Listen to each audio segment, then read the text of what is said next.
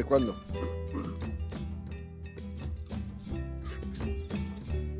Gran día, gran día, gran día, tribu solar, tribu humanidad. Bien llegados, bien llegadas a este Mañanas con propósito de los domingos, bien tempranito en la mañana. Nos levantamos, nos levantamos a, a recibir el día, a recibir el sol, a recibir la luz. Y, la luz también viene en forma de información. ¿Y por qué viene en forma de información? La luz, porque precisamente nos acompaña a ver em, aquello que, que no podemos ver, que está oscuro, que está oculto. Aquí en este espacio de las mañanas con propósito, que ya llevamos ya más de 80 ediciones, 80 capítulos de, este espacio maravilloso, eh, está, fue diseñado para eso. Fue diseñado para, como su nombre lo dice, acompañarnos a darle un propósito a la mañana. Un propósito al día. Y ese propósito no lo damos nosotros desde, el, desde este espacio. Lo, lo da cada uno de ustedes, ¿no? Este propósito lo da cada uno de ustedes em, inspirándose en, en la información que entregamos acá, que con mucho cariño, con mucho amor, pues compartimos desde, desde nuestra propia vida, ¿no? Desde nuestro propio proceso, aprendizaje. Y por eso, por eso tenemos invitados. Por eso estos espacios de mañanas con propósito, si, si se han dado cuenta, pues no somos nosotros solos. Siempre hay, hay algo nuevo para aprender siempre hay algo diferente. Y, bueno, nosotros somos muy conscientes que cada uno de nosotros, cada ser sobre la faz de la tierra, tiene algo para dar, tiene una información para dar, fruto también de su experiencia y su aprendizaje. Y por eso nos ha gustado tanto este, este espacio de Mañanas con propósito, porque nos ha permitido digamos, expandir este proceso de la escuela, expandir a través de los diferentes estudiantes eh, que están dando sus primeros pasos como instructores, expandirla eh, hacia todas las formas. Uno de los grandes propósitos de la escuela, de la escuela Tribu Solar, es que el ser humano despierte en medio de su propia vida, en medio de la ciudad o del campo donde esté, que el ser humano despierte en medio de, de su realidad. No nos interesa crear un escenario o un entorno artificial, pensando o haciéndonos creer que para el desarrollo espiritual se requiere un entorno así. Estar por allá en una montaña, en un monasterio, o es que tú tienes que tener esta dieta, esta alimentación, o es que tú tienes que tener este o aquel estilo de vida.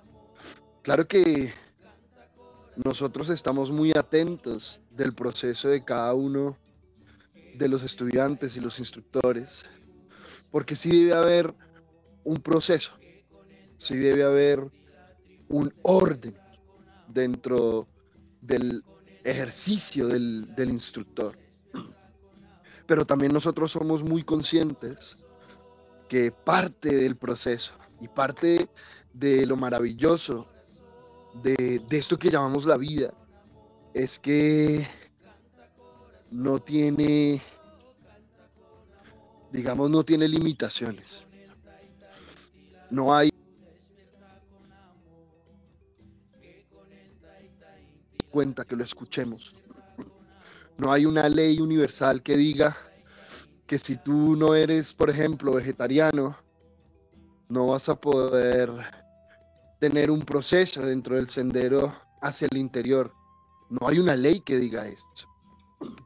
No hay una ley que diga que tú tienes que dejar tu trabajo, por ejemplo, o que tú solo puedes dedicarte a las artes de la sanación, o, o X o Y realmente.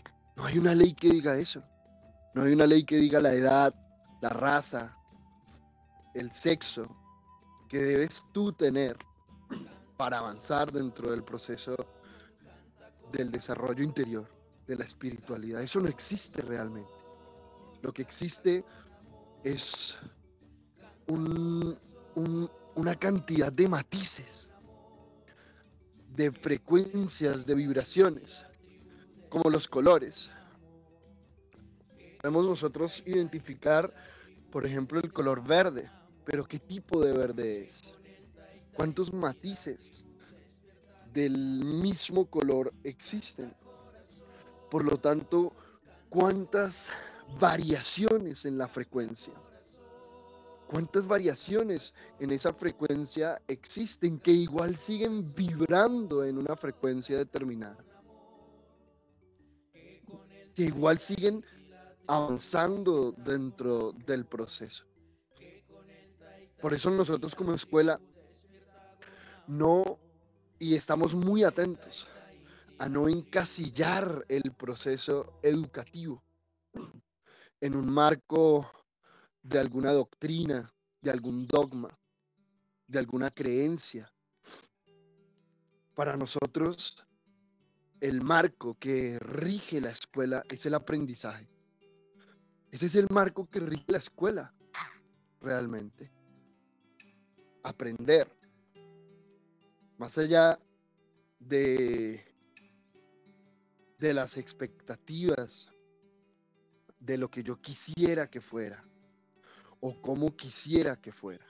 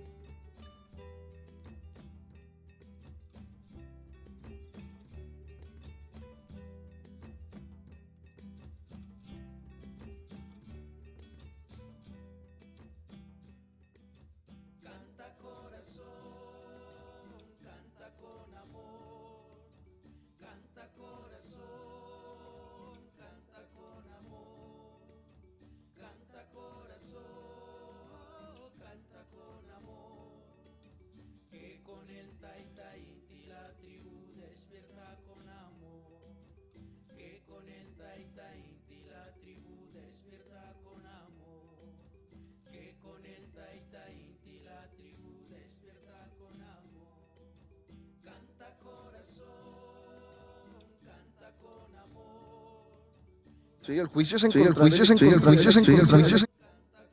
en, nosotros, no en la situación, ¿sí? En nosotros. Entonces hagamos ese juicio. Eh, aparentemente suena muy en orden, ¿no? Vea, yo realmente yo, eh, si voy a tener una relación, entonces quiero tener una relación eh, con alguien que se esté aprendiendo, si no, no me interesa. Pero entonces yo le decía a él, venga, entonces, ¿cómo funciona? Quiere decir que mi proceso va a estar dependiendo del, del otro. Quiere decir que si la otra persona no está dispuesta a aprenderse de la forma en que yo creo que debería aprenderse, entonces se va a estancar mi proceso. ¿Cuál es ese grado de esa doble intención que tenemos detrás? Tantos, ¿sí? O la mayoría de nosotros, cuando va a dar un paso hacia la acción. y ahí está la duda. La duda realmente surge con esa doble intención. Cuando yo tengo propósitos, intereses ocultos en el marco de la acción que voy a tomar. ¿Y qué es un interés oculto ahí? Interés oculto es eso, ¿sí? Interés oculto es, bueno, yo quiero establecer un hogar, ¿sí? Pero lo que realmente quiero es qué. ¿Qué es lo que realmente quiero? ¿Qué es lo que realmente hay detrás de esa supuesta decisión que yo estoy tomando? Y una pregunta muy importante, ¿eso depende de mí o depende de otro? Porque yo le decía, hermano, es que si usted se va a jugar por el aprendizaje en una relación, jueguesela toda. O sea, jueguesela toda. Y jueguesela usted, con usted, en su relación. Porque es que una relación a la postre es con uno mismo. Toda relación en esencia es con uno mismo, no es con el otro. Y si el otro no quiere aprender, y si el otro está en otro proceso de su vida, entonces quiere decir que la única forma en que yo puedo aprender a través de otro ser humano, la única forma en que yo puedo aprender de mis relaciones con otro ser humano, si yo soy un hombre, de mis relaciones con otra mujer o a través de otra mujer, o si soy mujer, de mis relaciones a través de otro hombre, solo va a depender si el otro está dispuesto a. Esa es la pregunta que yo le hice. Y claro, él comprendió. comprendió lo que estaba pasando. Y es muy interesante porque no nos damos cuenta. No somos conscientes. Utilizamos, sin conciencia, eso sí, utilizamos la información a conveniencia de nuestras propias creencias, de nuestras apetencias, de nuestros miedos, de nuestros deseos. Entonces ahí viene la famosa frase, ¿no? De, es que yo terminé mi hogar porque yo debo ser coherente. ¿Sí? Debo ser coherente con lo que yo pienso. Espérate, porque coherencia no siempre quiere decir orden. Coherencia no siempre quiere decir orden. Entonces hay que mirar cómo es el ejercicio. Y ahí empezamos a ver cómo funciona esta situación, este escenario, estos escenarios dentro del estilo de vida del andino. Porque eso es lo que estamos haciendo aquí en la escuela. Es aprendiendo de esas dos vertientes de información que tenemos fluyendo por nuestro cuerpo, esa información que trajeron de Occidente y esa información que se vivía acá, que se aplicaba aquí en este continente. Y es importante aprender a integrar las dos vertientes de, de información, de energía. Ahora tengamos en cuenta que la mayoría de nosotros ha crecido, ¿sí? En una cultura occidentalizada. O sea, una gran parte de la información occidental ya la estamos viviendo. ¿Sí? En gran medida la estamos viviendo. Más, la mayoría de nosotros aún no está integrando esta otra información esta información andina. Y precisamente para eso estamos, para eso están escuelas como Tribu Solar, para acompañarnos, a mostrarnos una información. Mira, es que esto también se puede hacer diferente. Mira que es que en nuestra memoria celular, en nosotros, está una información diferente, que podemos acceder a ella. Y la, y la forma más simple de acceder a ella es la práctica. Empezar a practicar, hacerlo de una forma diferente. ¿Cómo sería el ejercicio? Y bueno, aquí llegamos precisamente a este, a este espacio, ¿sí? A este espacio de los domingos, donde empezamos a, ahondar en, en los hábitos, las costumbres o ese estilo de vida de nuestros ancestros andinos, un estilo de vida muy diferente al que se vive ahora. Nuestros ancestros no manejaban dobles intenciones. Arriba en las montañas no se manejaba esa doble intención. Siempre se manejaba un propósito muy claro. Y este propósito claro obedecía únicamente un objetivo, era aprender del escenario.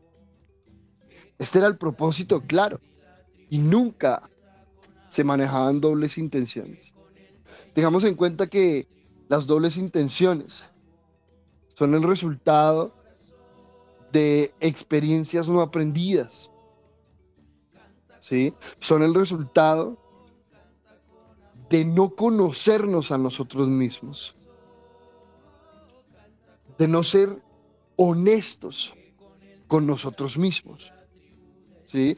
Porque pensamos que, que nos van a condenar o porque pensamos que, que no nos lo merecemos o que no lo merecemos.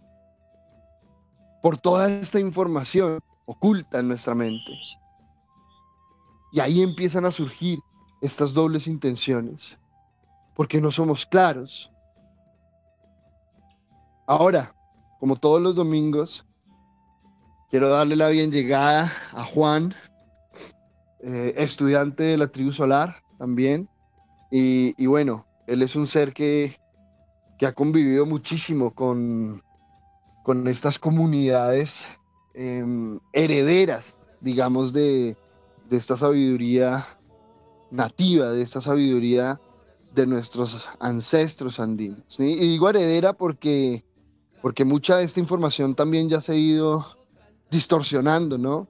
Ya se ha ido tergiversando para comenzar eh, con el idioma para comenzar por ahí, ¿sí? Con el idioma. Tengamos en cuenta que nuestros ancestros hablaban una lengua, una lengua muy pura, una lengua muy clara. Precisamente el quichua, el aymara, estas lenguas maternas no dan lugar a la distorsión, a la doble intención. ¿Sí? No existe esa forma de lenguaje. Existe una forma totalmente directa. Entonces, bueno, Juan, hermano, qué rico tenerte acá con nosotros, saludarte y bueno, primero darte un saludo bien llegado al, espacio, a este espacio. Y, quisiera que de pronto nos comentaras un poquito cómo, cómo se da el proceso de comunicación dentro del, dentro del, dentro del entorno de la tribu, por así decirlo. ¿Cómo se manejan estas situaciones, ¿sí? De, dentro de la comunidad, dentro del proceso social, ¿sí? Para que se dé el orden, para que no se manejen precisamente esta, esta doble moral, estas dobles intenciones. Que la mayoría de las dobles intenciones, repito, eh, se promueve esta doble intención, se promueve este, este, sí, como ocultar esta información precisamente desde la misma sociedad, ¿sí? Donde, donde la honestidad no es algo que se cultive, la honestidad conmigo mismo, ¿no? Donde lo que se cultiva más que todo es la imagen frente al otro. ¿sí? La apariencia frente al otro. Gran día, hermano, cuéntanos. Gran día, gran día Sergio, gran día para todos los que nos están escuchando, bien llegados, bien llegadas aquí a este hermoso espacio.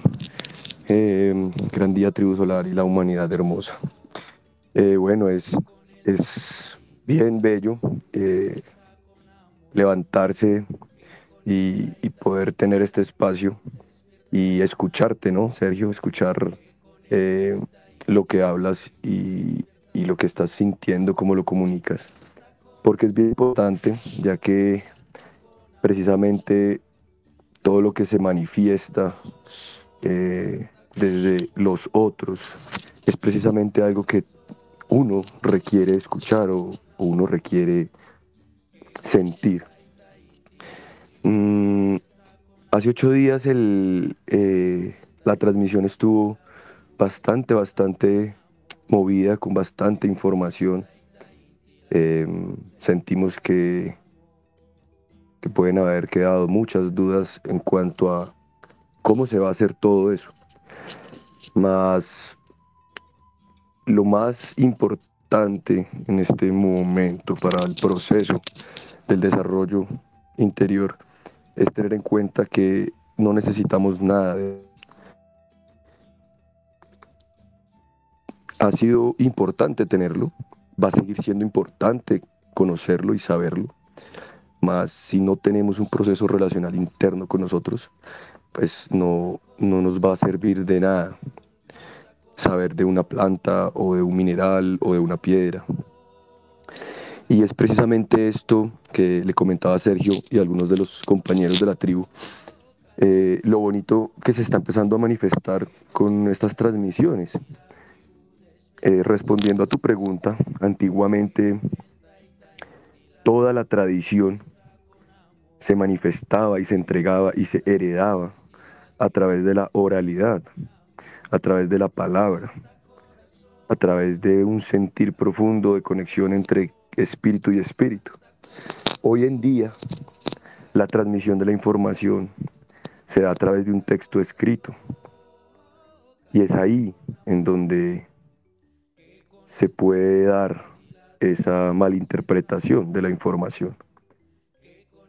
Tengamos en cuenta que, como decía Sergio al principio, la información es luz, más es súper importante tener en cuenta que cuando hay demasiada luz tampoco podemos ver.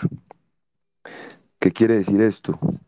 Que si llenamos nuestro almacén de información, de cosas, de datos, de recetas, de procesos, de rituales, de cómo hacer esto, de cómo hacer aquello. Podemos llegar a cegarnos más de lo que queremos llegar a ver. Entonces es bonito comprender que, digamos, por decirlo de alguna manera, el hombre occidental, o lo que llamamos el hombre occidental, o el hombre moderno, ha transmitido toda su información a través de un papel con una palabra escrita. Más antiguamente, como decíamos, esa tradición se ha desarrollado a través de la oralidad. En la cosmovisión andina lo llamamos mambeadero. Para nosotros es simplemente una conexión profunda de diálogo, ¿sí? de darle luz a ese día, a esa palabra que se está manifestando a través de, de las cuerdas bucales. Em, en los Andes, el mambiadero tradicionalmente se utiliza con algunas plantas, por lo general con la coca y que son las plantas, digamos, más maestras o, o las plantas guías para, como dicen los abuelos, endulzar la palabra, y enfocar lo que estamos pensando. Y yo sentía eh, estos días procesando la información que el gran maestro Santos nos, nos compartía, que es importante, como decíamos al final de la transmisión, tener, tener claro que hay que ir digiriendo, ¿no? Paso a paso. Entonces el mambiadero eh, lo que, lo que representa es una conexión profunda de diálogo con uno mismo a través del otro. que es lo que nosotros manifestamos y, y estamos mostrando aquí en la escuela Tribu Solar. Cómo aprendernos a nosotros mismos a través de lo que podemos ver en el otro. Como decía Sergio, no son los otros los que tienen la situación, el problema, el conflicto, somos nosotros. Esa mala interpretación de la información se da por, digamos, ese, doble sentido que le queremos poner a las cosas. Y eso se da cuando está la palabra escrita. Cuando está la palabra oral en este momento, como están escuchando todas las personas que están conectadas y las que van a escuchar luego en diferido, eh, van a poder tener esa conexión, van a sentir esa conexión. No es lo mismo leerse un libro de 50 páginas que poder procesar el primer renglón de ese libro, hablándolo, dialogándolo con los otros. Entonces, en la tradición andina, lo que llamamos o que se llama mambiadero, no necesariamente es sentarse a consumir alguna planta y a escuchar eh, a los que ya han pasado por el proceso de las plantas. Para nosotros, esa transformación del mambiadero es un proceso constante de cultivar esa, esa cultura, eh, de mantener la cultura permanente de nuestro espíritu conectado con nosotros. Y bueno, se preguntarán, ¿y todo esto cómo funciona? Es muy sencillo, lo hemos estado haciendo. Le comentaba a Sergio que ya hemos estado en mambiaderos. De hecho, estamos en un mambiadero. Hoy, gracias a la tecnología, podemos transmitir la información de una manera oral sin tener que estar presentes en cuerpo, frente a frente. Antiguamente, era alrededor de un fuego, sentados en la madre tierra, conectados, en algunas tribus o clanes compartiendo medicinas o plantas, en algunas otras no.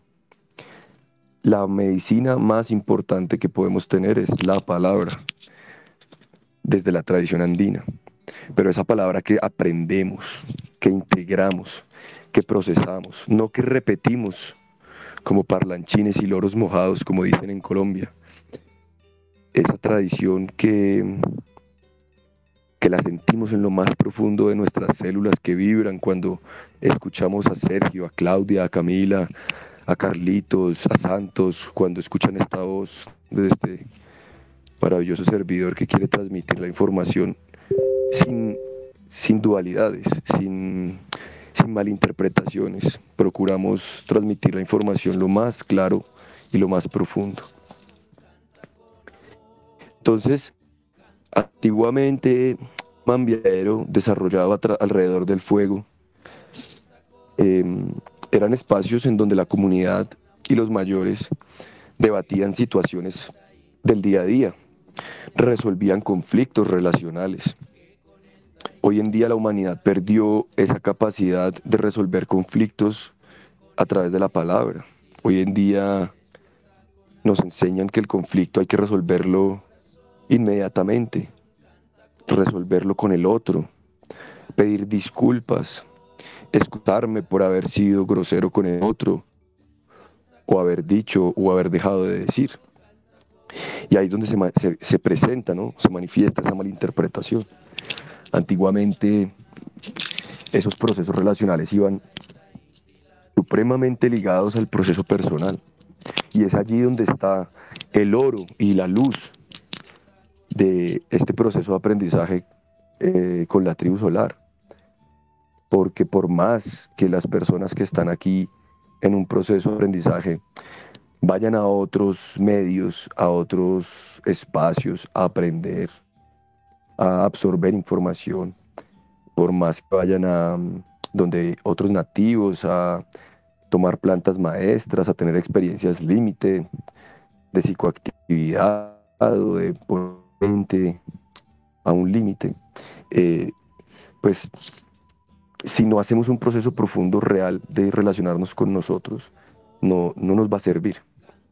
Y el mambiadero precisamente lo que hace es eso, es poner como sobre el fuego todo lo que tenemos y debemos manifestar hacia el otro, pero relacionándolo con nuestro proceso personal. los queros, que son los grandes mayores, por así decirlo, los grandes sabedores de las altas montañas de los Andes, de Ecuador hacia, hacia Perú, siempre nos han hablado de eso, nos han hablado de cómo estás contigo. Recuerdo una vez que conectamos con unos seres maravillosos de Perú y nosotros ávidos de información, ávidos de experiencias límite con las plantas para poder encontrar esa conexión profunda con, el universo y con uno. Eh, buscando, nos decía el, el Pampamisayo, que es el quero, el gran sabedor, nos decía, bueno, pero antes de todo esto, ¿cómo estás contigo? ¿Tú estás en paz contigo? ¿Tú sientes que estás en armonía?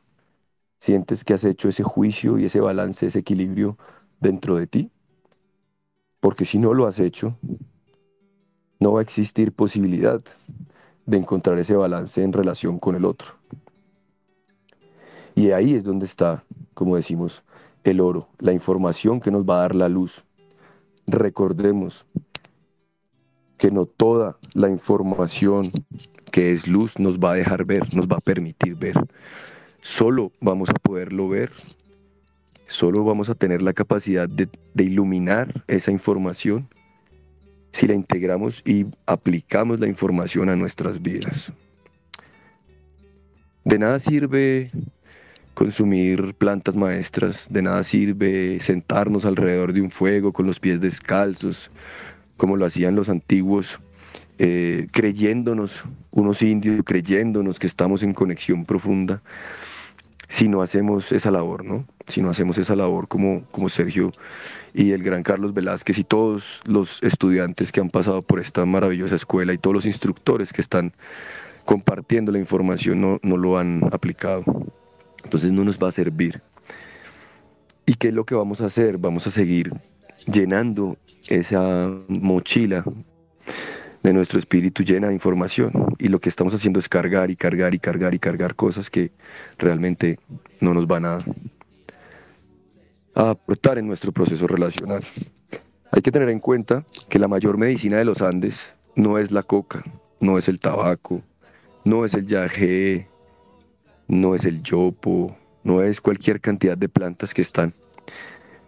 La mayor medicina que existe en los Andes es la relación, es la relación con nosotros, para poder conectar con el otro y comprender que cuando el otro está enfadado con uno, comprender que cuando el otro tiene un conflicto con uno, es porque uno tiene ese conflicto internamente me resuena, resuena mucho conmigo y con nosotros acá eh, lo que comentaba Sergio del estudiante que tenía como esa intención de que la compañera hiciera el proceso igual. Resonamos mucho porque aquí, digamos que con las técnicas que se han aprendido en nuestra familia, hablo aquí pues de Ter y mis hijos, eh, es, es que realmente cada uno quiere que el otro aprenda como uno ha aprendido. Y ahí es donde se da la tergiversación y esa dualidad de la información. Porque así como nosotros no somos indios, no podemos aprender como los indios, ni somos europeos, ni podemos aprender como los europeos. Yo como eh, persona que habita un cuerpo masculino no puedo pretender que un espíritu o un ser que está habitando un cuerpo femenino comprenda de la misma forma que nosotros. Y ahí se genera una violencia muy profunda hacia nosotros mismos. Entonces, razonamos mucho porque aplicando realmente la información nos damos cuenta nos damos cuenta que, que la real medicina está en, en yo cómo estoy hablando conmigo. Todos los que están escuchando eso no están escuchando a Juan Pablo, se están escuchando a ustedes a través de esta voz. Están escuchándose a través de este dispositivo móvil, o la laptop, o el computador, o el dispositivo que estén usando. Ya en este momento de la humanidad no importa el medio, lo que importa es cómo vamos a integrar y a aprender de ese medio. Bueno, em, quisiera que, profundizáramos en algunas cositas que se han mencionado. Em, qué importante es recuperar el, el, valor de nuestra palabra, ¿sí? Qué importante es recuperar ese valor. Nuestra palabra es nuestra, nuestra firma, ¿sí? Cuando nuestra palabra es emitida desde una voz original. Y no me refiero al timbre o color de voz, me refiero a una frecuencia original, a una frecuencia origen. ¿Y qué es una frecuencia origen? Aquella que se manifiesta a través de mi propio aprendizaje. Es una frecuencia única. Sí, puede ser puede que sea similar a otras. Pero cuando se, se hace realmente la labor, el ejercicio de la experimentación y el aprendizaje genuinamente, pues se adquiere una frecuencia específica, una huella dactilar dentro del proceso de frecuencias, de energía. Y cuando nosotros somos conscientes de esa frecuencia, de esa originalidad, pues nuestra palabra cobra o nuestra palabra empieza a, tomar una relevancia que siempre ha tenido, pero que no se había percibido antes. Cuando tú empiezas o cuando nosotros empezamos a, a desarrollar esa voz, esa voz origen, que repito, es simplemente el fruto del aprendizaje.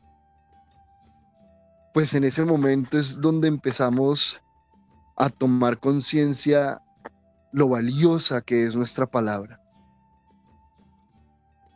Nuestros ancestros no tenían contratos e-, escritos, como, como nos decía Juan.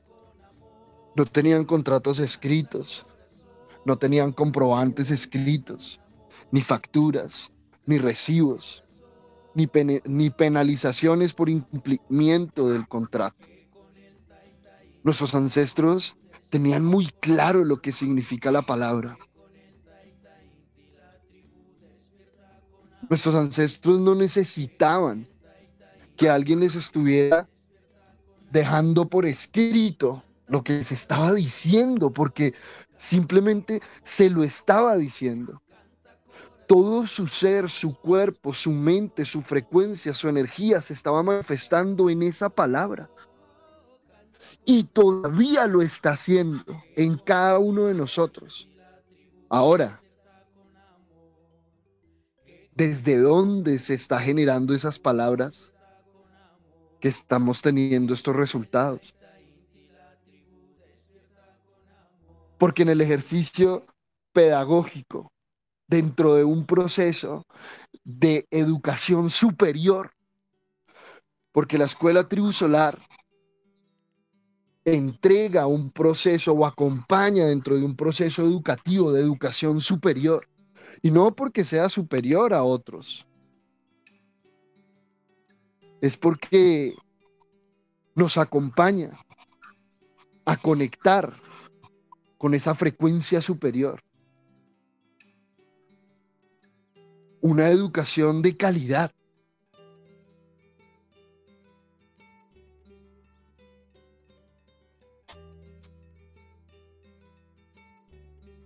La palabra es ley. Fíjense que eso, eso lo hemos escuchado en muchos escenarios, hasta en canciones. Hemos escuchado que la palabra es la ley. La palabra de algunos era la ley. Y a medida que vamos conectando con esa esencia que somos, a medida que vamos comprendiendo el poder de la palabra a través de la autoobservación, a medida que vamos comprendiendo que la palabra manifiesta es el reflejo de la información inmanifiesta. Que por lo tanto, si allá afuera no le están dando valor a mi palabra, es porque yo tampoco lo estoy haciendo.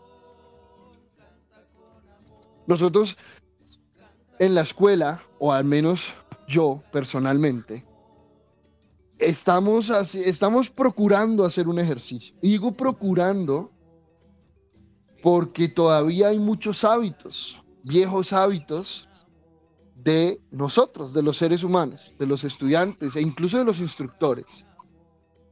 Y lo que hemos estado tratando, procurando de, establecer o de, o de hacer el ejercicio del experimento es empezar a confiar en la palabra. ¿Sí? Repito, tenemos hábitos. ¿Sí? Y uno dice, bueno, hágale pues, está bien, póngalo por escrito. No, es que si no se pone por escrito, entonces no va a quedar, eh, ¿cómo es? La evidencia. Pero espérate, si, si te lo estoy diciendo yo, si lo estoy diciendo yo, es que ahí está el ejercicio. Confiamos tan poco en nosotros. Tenemos tan poca confianza en nosotros mismos que estamos pensando que el otro no la va a hacer. ¿Sí? Estamos pensando que el otro no la va a hacer. Vea, a mí a mí, por aquí, como por el barrio, bueno, por el barrio es entre comillas, por aquí por la vereda, hay algunos vecinos que, que, por ahí alguna vez le dijeron a Claudia, le dijeron, ay, doña Claudia, es que don Sergio es muy querido, pero es como huevón. Así, literal. Yo me reía. y me reía y yo le dije, y ella les preguntaba, pero ¿por qué le dices? No, pues porque es que es como todo buena gente y le crea a todo el mundo y, eso, y eso no se puede así, doña Claudia, hay gente muy mala y yo no sé qué. Y Claudia me decía eso y yo pensaba y yo decía, bueno, o sea, entonces, ¿qué? ¿Qué podemos hacer? ¿Nos, volvemos paranoicos? Eh, ¿Nos volvemos psicóticos? Eh, o, o, cómo es el equilibrio? ¿Sí? ¿Cómo es el equilibrio? Y yo empecé a observar que que todo lo que yo estaba haciendo lo estaba haciendo desde una transparencia conmigo mismo. Si yo le decía que iba a hacer esto, lo iba a hacer. O si yo decía que, que esto no se iba a hacer de esta forma, pues no se iba a hacer de esta forma. Así, más adelante, nos diéramos cuenta que si hacía de esa forma, nos iba a convenir más. Pero no se trata de eso. Se trata de aprender a darle ese poder a mi palabra. Y este poder no se lo doy, no se lo dan los demás, se lo doy yo.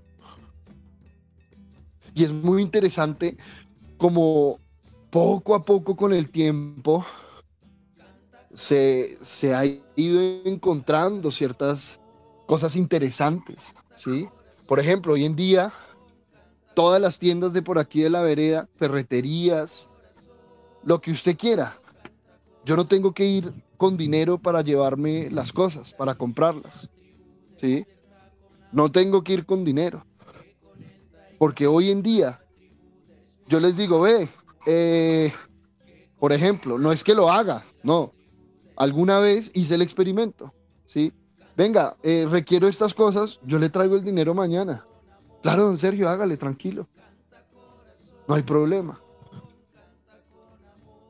Y resulta que hemos visto que eso no lo hacen con todo el mundo. No, que es que usted ya fue y fue buena paga, pero pues espérese, porque es que todo tiene un resultado. Ahora, con estos ejemplos, no estamos diciendo que es que usted tiene que hacer eso.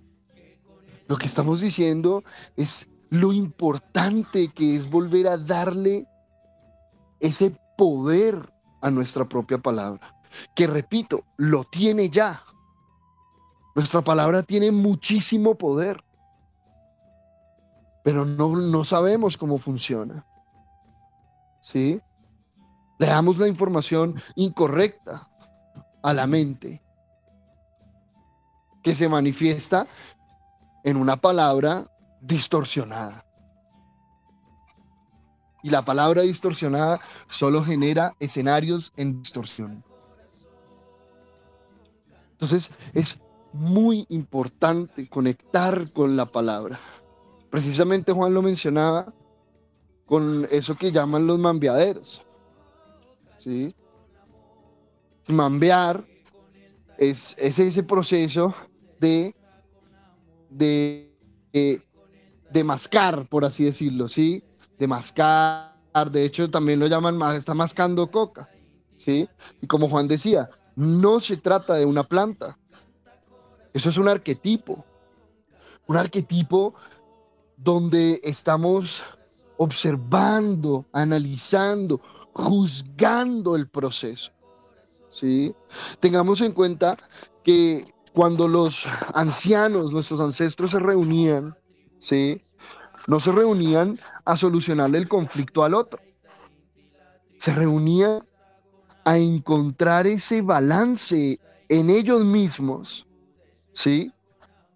Quien les estaba mostrando el desequilibrio del conflicto. Y cuando uno se empieza a balancear, a equilibrar uno mismo a través del desorden que ve en la situación, pues todo el escenario cambia. Y no porque cambie la forma del escenario, sino porque cambia la percepción del escenario. Yo sé que va a llegar un día en que vamos a comprender que no es que el escenario cambia porque yo aprendo. Puede que sí, puede que no, no nos interesa. Lo que realmente cambia y se transforma es la forma en que yo vivo el escenario. Y si yo cambio la forma en que vivo el escenario, el escenario sí o sí va a cambiar para mí, para mí. No sé para el otro. El poder de la palabra, Juan. Qué importante era y es para estas culturas ancestrales y qué importante es para nosotros también. Adoptar, empezar a adoptar, a integrar eso. Que nuestra palabra sea la ley, pero para nosotros, no para el otro. Que lo que usted diga sea una ley para usted. Una ley para aprender. ¿Sí? Tampoco es que entonces usted dice algo y entonces ya no va a poder cambiar de opinión o ya no va a poder decir entonces algo diferente porque entonces no, no, claro que sí, pero que se transforme en una ley para usted aprender. Adelante, hermano. Ser, mira, eh, qué bonito eso que manifiestas, porque llega, llega aquí un recuerdo en estos días. Eh, se manifestó una situación bastante interesante. Digamos que nosotros estamos acompañando un proceso también constructivo en otra aldea, en otro proceso de comunidad, que digamos tiene otro, otra línea. Y, y una de las personas allá de la comunidad me decían, oiga Juan, bueno, qué bacano, cuénteme, ¿qué es eso de tribu solar? ¿Cuál es la medicina que utilizan en tribu solar? Claro, porque como en el mundo ancestral o andino o en este mundo de, la transición, eh, pues todas las plantas están presentes. Entonces, claro, surgía la pregunta, ¿no? Bueno, Juan, cuéntame, y en, Tribu Solar, ¿cuál es la gran medicina? Y yo sentía, ¿no? Yo esperaba ver por dentro cuál es la gran medicina de Tribu Solar. Y ahora que estamos hablando de la importancia del del poder de la palabra, la palabra es ley, la palabra es el acto profundo de nuestro propio ser. Yo, yo me quedé unos minutos en silencio y me decía, eh, el compañero me decía, Juan, pero, pero respóndeme. Y yo seguía en silencio, procesando, bueno, cuál es la medicina de la tribu solar.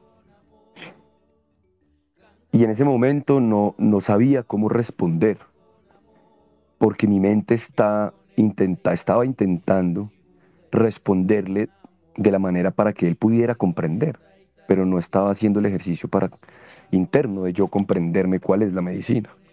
Y hoy comprendo que la gran medicina que tenemos, así como estamos hablando del poder de la palabra, eh, para mí, en mi proceso personal en la tribu solar, se llama la ecología del idioma.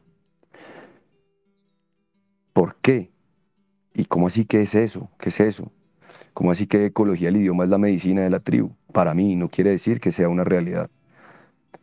¿Por qué digo que, que es la gran medicina? Porque con la ecología del idioma nosotros nos volvemos a conectarnos con nuestro espíritu profundo para que esa palabra que emitimos sea una palabra consciente, sea una palabra desde un sentir profundo, no sea una palabra por decir, que cuando se dice por decir, lo que manifiesta es el ego, no, no, no realmente ese sentir profundo. Entonces yo le decía al compañero, le decía, mira, nosotros en la tribu solar utilizamos algo que, que yo no he encontrado en ninguna otra comunidad. Y es esa capacidad de podernos autoobservar constantemente en el aquí y ahora, cuando estamos procesando la información. Muchos se han dado cuenta que nosotros nos autocorregimos. Eh, nosotros, a medida que estamos transmitiendo la información a través de la palabra, estamos en un proceso muy profundo de meditación interna para escucharnos a nosotros, para saber qué es lo que estoy diciendo. Porque hay que tener en cuenta que en una comunicación verbal, en la oralidad, hay dos responsables. Yo soy responsable de lo que emito y el otro es responsable de lo que recibe. Yo no me puedo hacer cargo de lo que el otro va a recibir, cómo lo va a recibir. Solo me puedo hacer cargo de lo que yo voy a manifestar. Y por eso es donde digo que la ecología del idioma para mí, en mi proceso personal, ha sido la mayor medicina. Yo les cuento, hemos experimentado con muchas plantas, con muchas medicinas, con muchos procesos límites de conciencia. Y ninguno me ha llevado a un proceso tan profundo y tan concreto de estar autoobservándome constantemente. Porque en las tradiciones con las plantas, pues tú estás haciendo el proceso en ese momento. Y todo es maravilloso cuando estás en ese proceso límite con tu conciencia y contigo mismo. Pero sales del proceso, te montas en el carro, en la moto, en la bicicleta, se atraviesa cualquier persona y lo primero que manifiesta es, eh, como decimos en Colombia, un madrazo, o una mala palabra o un conflicto con el otro y se genera la, la, separación. Entonces no estamos, no estamos, digamos, aplicándolo. Y con la ecología del idioma, que es, digamos, para, para nosotros ese gran mambiadero, ¿no? esa gran manera de comunicarnos, esa es la medicina que en mi caso ha hecho que se empiece a transformar ese, esa manera de relacionarme con el escenario. En particular, nosotros, pues eh, yo he sido una persona muy explosiva y digo cosas sin pensar que ya luego no se pueden, digamos, subsanar de alguna manera. Los indios dicen, los nativos dicen que la flecha lanzada no hay manera de volverla al arco. Lo mismo pasa con la palabra. La palabra que tú emites hacia el otro es una palabra que ya está. Esa frecuencia origen que hablaba Sergio ya esa, esa onda frecuencial ya salió, no hay manera de retornarla. La única manera de retornarla es cuando somos conscientes y nos autocorregimos y automodificamos esa manera en cómo estamos hablando con el otro. Entonces, eh, es bien interesante en este caso particular poder compartir con ustedes esas experiencias, porque en los otros procesos o en las comunidades en las que he podido tener mm, oportunidad de compartir, no se comprende, porque no se ha hecho un proceso profundo interior. Se cree que se está haciendo un proceso profundo porque se toma una planta se tiene una visión o se, o se manifiesta alguna mm, expresión de la naturaleza. No quiere decir que eso no sirva. En mi caso particular ha servido, pero ha servido porque he aplicado una información de la tribu. En estos días hablaba con Tere, con mi compañera, y me decía, amor, qué bonito cuando tú me cuentas las experiencias, porque, porque es muy diferente a como lo cuentan otras personas. Es muy diferente escuchar a alguien que acaba de salir, por ejemplo, de una toma de yagé contar su experiencia, a, escuchar una mm, experiencia desde, desde, esta, desde este proceso de la tribu, ¿no? de autoobservación constante. Entonces, pues quisiera agradecer a todos los que están escuchando, porque es una gran responsabilidad escuchar al otro, porque te estás escuchando a ti. Y como decía Sergio, en esos mambiaderos antiguamente y hoy en día se siguen haciendo, nosotros no nos sentamos a resolverle el conflicto al otro. Yo no me siento con el estudiante que hablaba Sergio en un mambiadero a decirle, bueno, venga, a ver, entonces su compañera, ¿qué es lo que no quiere hacer? Venga, ¿cómo es que su compañera no quiere recibir la información? Venga, ¿cómo es que vamos a hacer entonces para que su compañera lo pueda recibir? No, porque ahí lo que estamos haciendo es manifestar un desorden que es el que se ha estado manifestando desde, más, desde hace más de 500 y pico de años. Ahí nos sentaríamos nosotros, como dijo Sergio, es a preguntarle, bueno, ¿y, tú estás seguro que tú estás haciendo ese proceso? Eso es lo que yo estoy haciendo en este caso. Cada conflicto que existe en nuestras relaciones es un conflicto que debo resolver. Y un, un, un gran maestro que tiene una información dicha de otra forma, pero muy similar a, lo que, a la información que Carlos Velázquez Intipachuri nos compartió y nos ha dejado y que seguimos compartiendo a través de la escuela.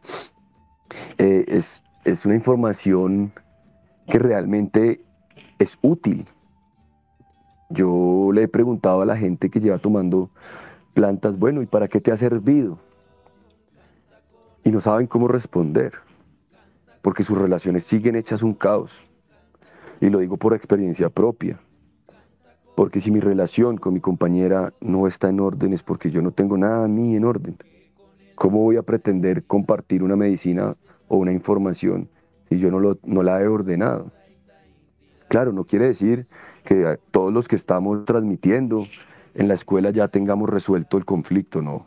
Por el contrario, somos los que más debemos estar firmes y ahí afinaditos en el proceso.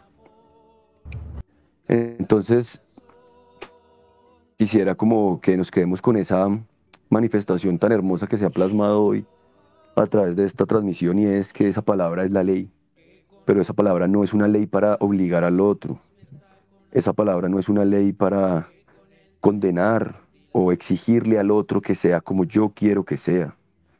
Esa palabra es una ley profunda para yo, dentro de mis propios conflictos, manifestarme en orden y armonía en mis relaciones, en mis relaciones conmigo.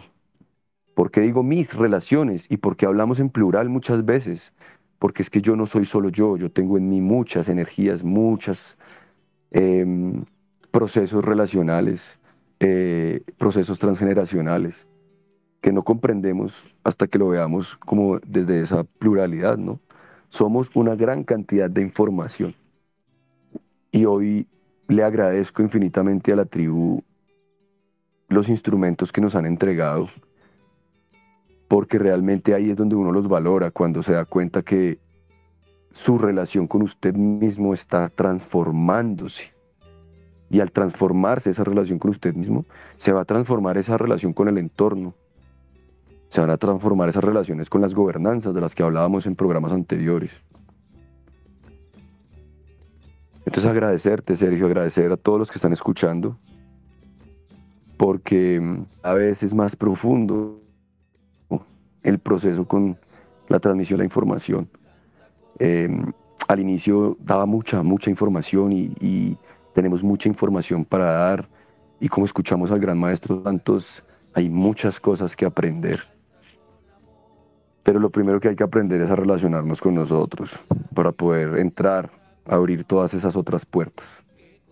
Porque si no va a entrar mucha luz por las puertas y vamos a quedar cegados. Entonces, em, sí, quedemos con, con, con ese aprendizaje hoy, que la palabra sea una ley para nosotros, no para condenar al otro y para obligarlo. Obliguémonos a nosotros. Si, si realmente somos tan valientes para exigirle al otro que cambie, ¿por qué no nos exigimos a nosotros que nos transformemos profundamente? ¿Por qué queremos que el otro haga las cosas como uno quiere si ni siquiera uno está haciendo las cosas como uno debe hacerlas? Esa es la sabiduría andina. No es las plantas son maravillosas, las amo profundamente, las amamos profundamente en esta tribu. Pero vuelvo y repito, no quiere decir que usar plantas esté mal o esté bien. Todo depende de cómo te estás relacionando contigo para el uso, ya sea de la planta, ya sea de la tecnología o ya sea de nuestro gran instrumento como la ecología del idioma. Si no somos conscientes, podemos usar la ecología del idioma ah, desordenadamente, ¿cierto? Podemos usarla también con esa tergiversación para que el otro haga lo que yo quiero que yo quiera que haga. Y ahí no, realmente ahí ya no es ecología del idioma. Ahí simplemente un lenguaje, un idioma que está violentando al otro. Entonces, Sergio, sí, es, para mí ha sido muy, muy bonito eh, este proceso y agradezco porque hoy, hoy salgo con un gran aprendizaje y es, tengamos en cuenta todos, esa palabra que lanzamos no se puede retornar, esa flecha que sale del arco no puede volver al arco. La única manera es que la flecha que sale de nosotros, esa palabra que emitimos, sea una palabra consciente, con amor, con sabiduría, que no siempre no podemos pretender que siempre estemos completamente alineados con nosotros y todo sea maravilloso, no. Si eso surgiera, tal vez estaremos en este cuerpo. Entonces, bueno, Sergio, no sé si quisieras complementar algo. Bueno, la palabra es la ley. gracias, gracias, gracias por, por esas palabras, así es. Em, aquí tenemos un instrumento muy valioso, muy, muy valioso, que es la ecología del idioma. Eh, y es un instrumento que, que yo sé que muchos de nosotros todavía no hemos terminado de dimensionar realmente lo que tenemos entre manos, por así decirlo. Tenemos un instrumento maravilloso para, para volver a, a darle ese poder a darle ese sentido a nuestra palabra, para retornar a esa originalidad, a ese sonido origen que está en nosotros, en nuestro interior. Hagamos el ejercicio, hagamos la tarea, hagamos esa tarea. No importa el otro. O sea, no importa si, la, si para el otro la palabra de él no vale nada o si para el otro mi palabra no vale nada. No importa. Pero hagamos esa labor con nosotros. ¿Sí?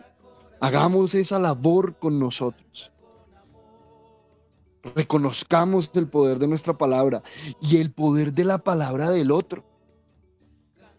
No solo es que nosotros estamos haciendo eh, la tarea de que, pues, de que nuestra palabra tenga ese poder, sino que le estamos dando también un poder a la palabra del otro. ¿Y a qué me refiero con el poder? No el poder de, de alterar mi equilibrio, mi armonía. No, ese no es el poder que le estamos dando a la palabra del otro. Le estamos dando el poder de la información que trae realmente esa palabra. ¿Sí?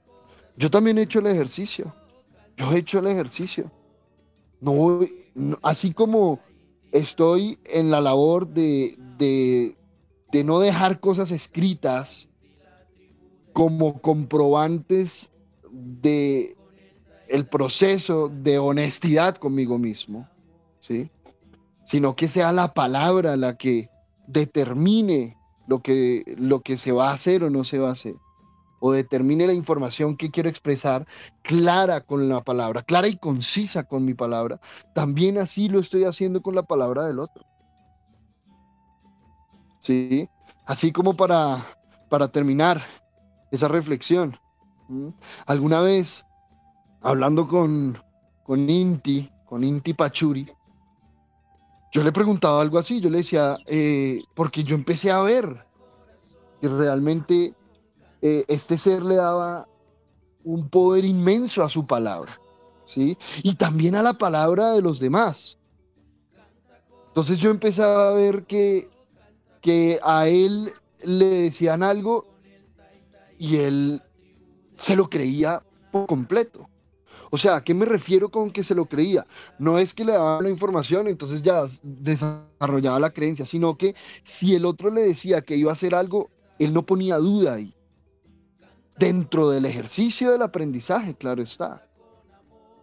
Entonces yo un día le pregunté, ve, pero hermano, pero entonces, o sea, ¿le vas a creer? ¿Le vas a creer lo que te dijo? Y él me dijo, es pues claro, hermano. Yo le creo, yo le creo, vea, yo le creo lo que cualquier ser humano sobre la faz de la tierra me diga, yo le creo. Ahora que yo me la crea para mi vida, eso es otra cosa. Pero yo le creo. ¿Cómo no le voy a creer si me creo a mí mismo? Fue como me respondió. ¿Cómo no le voy a creer si me creo a mí mismo? Ahora, si el otro me dice algo y no lo hace, eso es un desorden para el otro, no para mí. Pero de nuevo, para eso, debo pasar por encima de mi conveniencia.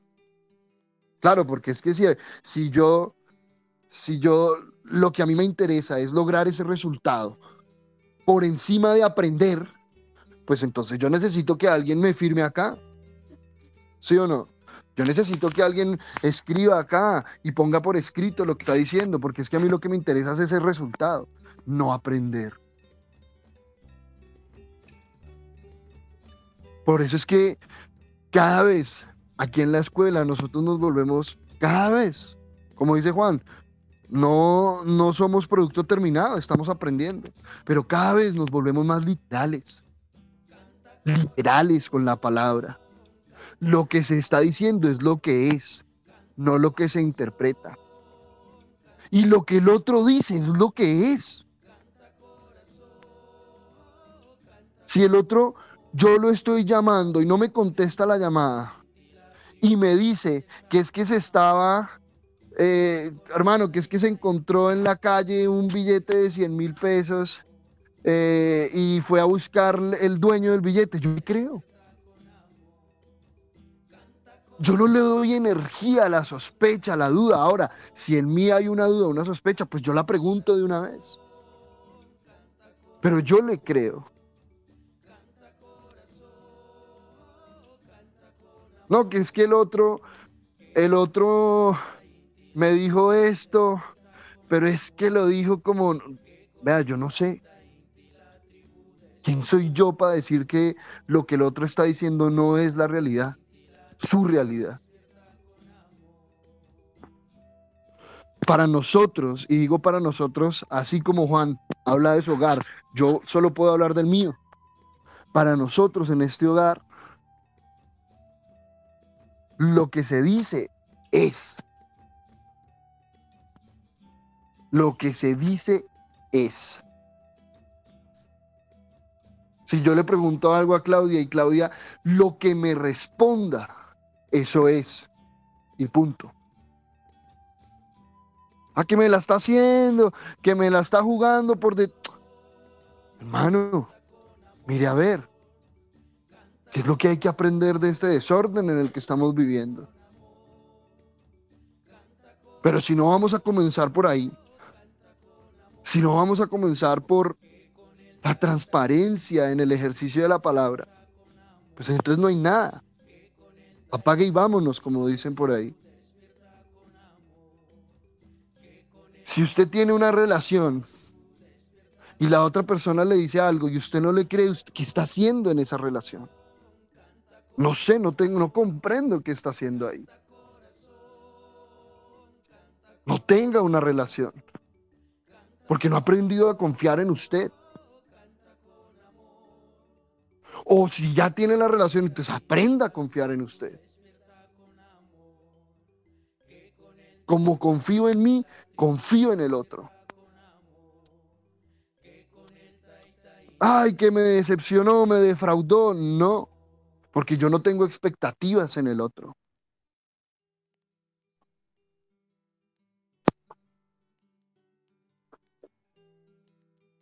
Entonces, esa es la invitación, tribu.